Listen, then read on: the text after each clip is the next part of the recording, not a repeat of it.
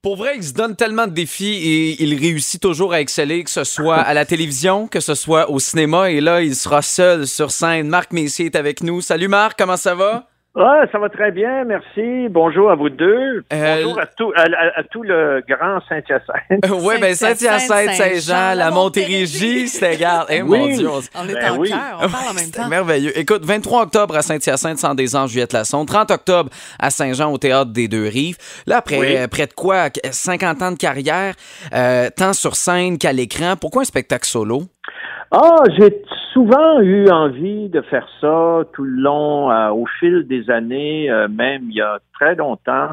Euh, puis euh, je me disais ah, peut-être qu'un jour, peut-être qu'un jour. Et puis finalement, je ramassais des idées, tu sais, au fil des années aussi. Et un producteur, à un moment donné, m'a dit Écoute, as-tu déjà pensé à faire un spectacle solo? Il me semble que ça tirait bien, etc.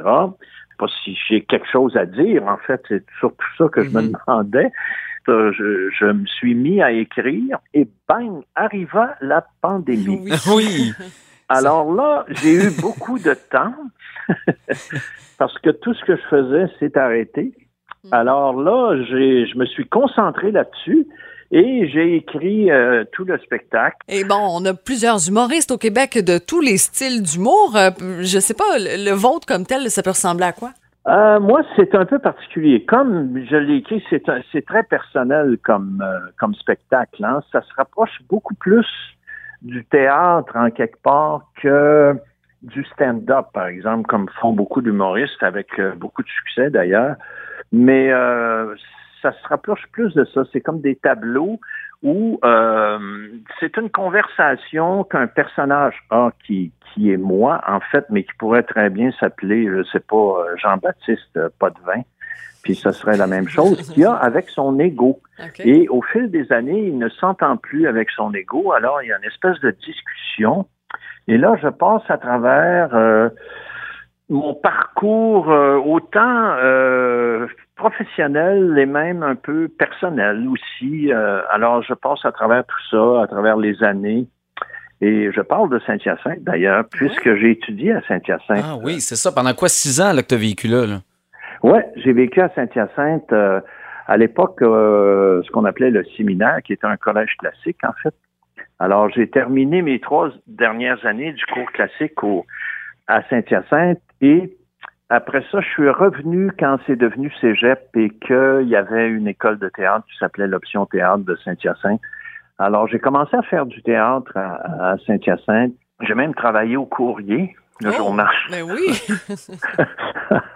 Mais- comme mais- journaliste. Marc Messier, le journaliste, on ne connaissait Ouais, pas ouais, ça? oui, je me suis trouvé une job de journaliste. et J'adorais ça. Écoute, je couvrais des des des, euh, des descentes de marijuana. Ah oui, dans le temps que c'était pas légal. On en fumait la veille, puis le lendemain, j'allais couvrir une descente. Des fêtes d'hiver agricoles. Ah oui, je devrais peut-être pas dire ça. Mais euh, oui, puis on m'avait, on m'avait nommé responsable parce que à Saint-Hyacinthe, hein, il y a une grosse exposition agricole euh, Oui. l'été. Et euh, on m'avait nommé responsable du cahier agricole. Euh, Aujourd'hui, c'est la journée mondiale du champagne et on se demandait qu'est-ce qui te fait le plus plaisir? Est-ce que c'est un verre de bulle ou un verre de brou?